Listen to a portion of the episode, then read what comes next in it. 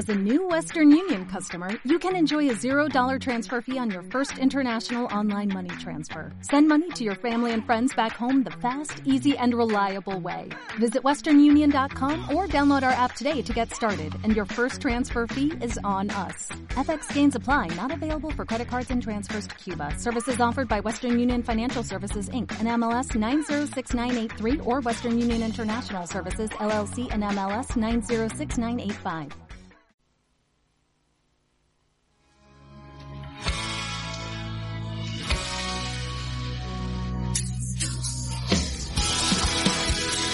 Muy buenas tardes a todos, bienvenidos, bienvenidas a esta pequeña sección cultural de la semana, que sé que todos estabais ansiosos de escuchar ya. Estamos aquí, estamos de vuelta, tus colaboradoras favoritas. Buenos días, Anita García, ¿qué tal? Buenos días, Rocío, con muchas ganas. Muy bien, y como no podía ser otra, Irati González, ¿cómo estamos? Muy bien estar aquí una semana más con vosotras. Y bueno, yo, Rocío Argüeso, dispuestas a informaros, a entreteneros y a contaros demasiadas cosas muchas de ellas relacionadas con la década desde 2010 hasta 2020, que hemos tenido el mejor cine, la mejor música y momentos memorables en la televisión, que se han quedado marcados en nuestra memoria. Y hemos creído que hoy era un buen momento para compartirlos, de nuevo con todos vosotros. Es el momento, vamos a viajar en el tiempo. Y aquí arrancamos este viaje y lo hacemos de la mejor manera con Ana García, que nos comentará acerca de la música que más se escuchaba y de las canciones del momento. Sí, sí, música que os traigo. Y empezamos con California Girls, que salió el 15 de junio, que tenemos a Katy Perry y a Snoop Dogg. Una Katy Perry talentosa y una canción que habla sobre el encanto inolvidable pues de las chicas californianas, ni más ni menos, que las describe como frescas, bellas y fieras. Yo creo que a todos nos transporta a nuestra infancia. Yo tenía siete años cuando salió y me acuerdo del boom. Increíble, sí, yo creo que la he escuchado en todos los bares a los que he ido. Yo. Eh, yo recuerdo que la ponía en dos sitios, en el autobús, en el colegio, en los bares, sí, sí. Un himno para muchas personas. Pero bueno, seguimos. El 5 de agosto, Love the Way You Lie. Amo la forma en la que mientes. Un título, titulazo, que nos trae Eminem y Rihanna, que se sacan de la zona de confort. Esta canción es muy bonita, es muy especial, pero nos habla de la, de la violencia y el amor en las relaciones tóxicas una temática que casualmente ambos han experimentado en su propia piel. Y yo creo que esta canción es una canción que hay que tender a medida que va pasando el tiempo. Increíble, sí. Es que yo creo que cuando somos pequeños cantamos las canciones sin darnos cuenta y no estamos fijándonos en la letra. Y luego cuando somos mayores dices, ¿pero qué estoy cantando? Sí, totalmente de acuerdo. Y bueno, yo creo que es de las últimas canciones que Rihanna hizo, porque ese entonces se lo ha sacado dos. Sí, sí. Bueno, y seguimos. Ahora nos animamos un poco más. Así que, pues, bueno, Danza Kuduro nos transporta al 11 Don Omar y Daddy Yankee, que yo creo que son los principales responsables de que el reggaetón suene en todos los rincones del mundo. El nombre de esta canción hace referencia al ritmo Kuduro, que es muy conocida en Portugal. Y de Portugal a España, bueno, a todo el mundo. Este tema se colocó durante 436 semanas en el listado de la revista Billboard y que cuenta con más de un billón de reproducciones en plataformas como YouTube. La habréis bailado, ¿no, chicas? Como para no. Joder. El Jazz Dance, yo creo que vamos, la única canción que he bailado allí. Yo he visto hasta a mis padres bailar esta canción, mucha vergüenza, pero sí, la ha cantado todo el mundo. Sí, sí, qué bien, qué bien, yo creo que todos, sí. Y bueno, seguimos con otro clasiquito, el Run Run, el fantástico dúo español Estopa que se nos junta aquí con Rosario, un poco de flamenquito incluso. Es una canción simple, pero tiene un mensaje oculto tras este ritmo alegre. Es una canción de amor, de ganas de expresarse, de sonreír, pero también igual de tener a quien no se puede, ¿no? Sí, yo me acuerdo que con esta canción yo tenía 10 años y había un chico en mi clase del colegio que se pasó todo el curso cantando esta canción todos los días. Aunque no te lo creas, en mi clase también era popular esta canción. Yo creo que a todos los chicos les debía de gustar. Sí. se pusieron todos de acuerdo. Y bueno, vamos terminando la sección musical con un doblete pues de Shakira. ¿De quién va a ser si no? El 14 de octubre, mira, un día antes de mi cumpleaños, saca Loca. La cantante colombiana fue aquí donde llegó al pico de su popularidad con este rítmico tema. Un pop latino que es al estilo al que nos estén acostumbrados a todos nuestros fans, que la seguimos por todo el mundo. Y pues terminamos con una muy, muy, muy especial, el Waka Waka, el 5 de octubre, La canción que acompañó a la selección española al Mundial de Sudáfrica y tanto que nos acompañó que nos llevó hasta la victoria. Gloria. Esto pasa a convertirse en todo un himno, incluso el baile se hizo viral. Chicas, ¿qué recuerdos tenéis aquí?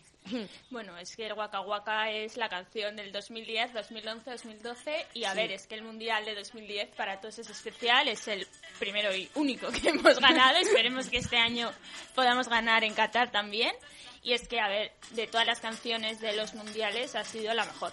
Hombre, y la canción no sé, pero el baile yo creo que ha sido uno de los que más he bailado durante todos los años. Incluso ahora me le ponen en la discoteca y yo creo que le seguimos bailando. La bailamos, Sí, la sí, y todos hemos bailado en el colegio, en las actuaciones Sí, de final sí, de en curso. el final de curso, canción. sí, yo creo que sí, todas las escuelas hacíamos lo mismo. Bien, bueno, ahora es el momento de que continuemos con este mundial y que- qué mejor persona para hablarnos de ello que Irati González. Cuéntanos. Pues sí, pues eh, uniendo esta canción, el Waka Waka, tenemos esta narración que yo creo que a todos nos pone los pelos de punta. el balón para Fernando Torres, prepara el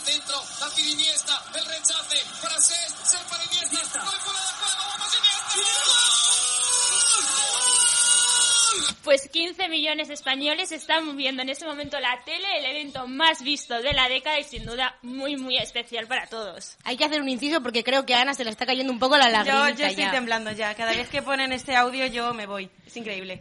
Y luego, dos años después, ganaron también la Eurocopa, los mejores años de la selección, y creo que todos hemos disfrutado muchísimo. Bueno, es en 2011 estrenaron el programa Tu cara me suena. Yo soy muy fan de ese programa, lo veo mucho con mi madre. ¿Vosotras lo habéis visto alguna vez? Bueno, creo que nosotros no no, somos tan fans como tú, pero bueno.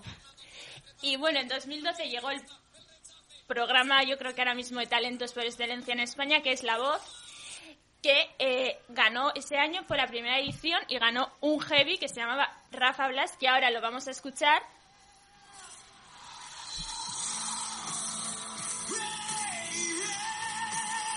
Y bueno, con, eh, pare- eh, parecía imposible que una persona heavy gane uno de estos talentos que normalmente suele ganar alguien flamenquito o no con una voz muy potente que cante al estilo de de Adele. ¿Y vosotros, vosotros os acordáis? Sí, vagamente, pero sí, sí, yo, creo que no sí. me acuerdo, pero lo que dices me sorprende mucho que no sea el típico flamenquito, ¿no? Que Sí. opten por otra variedad. Y de las ediciones que han sacado la voz, ¿cuál habéis visto más? ¿La de los niños igual? Sí, yo creo que la de los niños. niños, porque al fin y al cabo te da más ternura, te apetece más verla. Pero vamos, Sí, sí. también te digo, yo creo que ya la voz tiene más programas que el Sálvame. Sí. Y hablando de, de programa que tiene más programas que el Sálvame, Masterchef, porque ha sacado el Celebrity. Buf. El abuelo es que el último lo ganó una de Bilbao, el, el Junior, y de hecho ayer subió una foto que en el nuevo programa, uno de los programas van a estar todos los anónimos, el reencuentro. Así que, ¿os gusta Masterchef? Me sigo quedando con los niños otra vez. Sí, yo yo creo que también. verles cocinar platos de adultos es increíble cómo les sacan, porque luego estamos nosotras que nos ponemos a hacer una tortilla de patata y nos sale Eso francesa. te iba a decir, nosotras somos súper criticonas, pero luego a la hora de hacerlo somos las más paletas. Y luego Sí. estás mucho en el, tu sofá viendo el programa con una tortilla francesa mal hecha, Sí. mientras criticas un plato, un plato con esferificaciones. ¿Y cómo vas a la despensa a buscar un poco de chocolate Nestlé Sí. como consolación? Efectivamente. Y bueno, es- este año, en 2014 hubo dos series que lo petaron en España en los audímetros, que fueron El Príncipe, que salía eh, este chico que se llama, que se apellida González, que no me sale el nombre ahora mismo, con Iva Book, y luego Velvet con Paula Echevarría y Miguel Ángel Silvestre. Yo, El Príncipe, no la vi, pero recuerdo que todo el mundo estaba muy enganchado y Velvet sí que la vi. ¿Vosotras? Igual es de las más pequeñas. A mí los nombres me suenan, pero yo creo que Sí, no, no el llegué a príncipe me suena más, la otra no, no, la No. había escuchado nunca. Pues yo recomiendo Velvet porque es en plan en los años 30, 40 y está muy muy bien. Tomamos y nota. en 2015 también salió una serie que tuvo el mejor estreno en España desde el 2007 y que seguía un poco el éxito de Ocho apellidos vascos que fue allí abajo que hablaba eso de andaluces y vascos y yo la seguí un poco pero luego ya me aburrió porque es al final la- el tema de vascos y andaluces acaba cansando. Sí, al final de estas típicas series que se repiten temporada a temporada y luego ya en la quinta dices, creo que es hora de renovar. Sí, sí, sí. Y ese año vimos uno de los Gran Hermanos. ¿Sois fans de Gran Hermano? Soy Sí. muy fan. Pues si os acordáis de estos, estos audios. ¿Y qué le hace? ¡Ay, de mí! Agüita, parezco un espermatozoide. Bueno, ese GH VIP que ganó Belén Esteban, yo creo que ese lo seguí mogollón. Tenía un grupo de WhatsApp con mis tías, mis primos, para comentarlo todos los jueves. ¿Qué edición de Gran Hermano VIP es vuestra favorita? Pues yo... Yo- Bueno, dime tú, porque yo no tengo ninguna Yo favorita. creo que me quedo con la edición de Adara. Yo Sí, creo bueno, que es esa que Adara edición también es muy personaje. bestial. Y para terminar, esta década volvió, se fue OT porque terminó en 2011, pero en 2017 volvió con Amaya, con esos momentazos como- tales como ¿Qué onda surfera? Así que, go- eh, ¿qué coño si yo soy de Pamplona? con esas actuaciones que se marcó que fueron espectaculares y que fue la digna ganadora. Y un OT que ha sacado muchas estrellas que a día de hoy están triunfando mucho, casi cuatro años después. Sí, Ote, no solo a Maya, sino a Aitana. Yo Aitana, creo que ahora todas. es una de las estrellas de España que tenemos. Y Mimi, increíble. que fue la Sí, primera volvió. expulsada. Volvió por todo lo alto y Sí. Mimi se fue directo al estrellato. Pues Sí, nada, esta ha sido los, esta década en la televisión española. Y bueno, como no podemos concluir de mejor forma, es el momento de hablar del cine. Y como no, tendremos que empezar con un clásico. ¿Eras una vez en Hollywood? Bueno, que... ay. Que bueno, eh, es un clásico estadounidense que tuvo su salida a la te- al cine en 2019 con el famoso director Tarantino, como no podía ser otro, y un reparto que nos dejó a todos sin palabras, a sobre todo a los que somos fans de Sí, Brad sí. Pitt y Leonardo DiCaprio, ambos juntos en una película. ¿Qué opináis, chicas? Eso, yo es que casi no tengo ni palabras. Es que a mí no me gusta ninguno de los dos. Vaya por Dios. Vaya. Entonces, yo no me gusta Leonardo DiCaprio desde Titanic.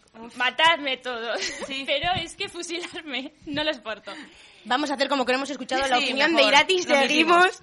También tenía actrices famosas como Margot Robbie, pero bueno, eh, queremos destacar sobre todo el potencial que supo sacar Tarantino de estos actores, aunque bueno, no todas las críticas de esta película fueron positivas. Hubo también muchas negativas, ya que pues los fans de Tarantino dijeron que no había sabido sacar su potencial como había hecho en otras películas, aunque bueno, yo creo que sigue siendo un peliculón, la verdad. Yo no puedo opinar porque no la he visto, así que creo que me la voy a poner en mi lista para verla esta semana. Sí, nunca es un mal momento para hacerlo.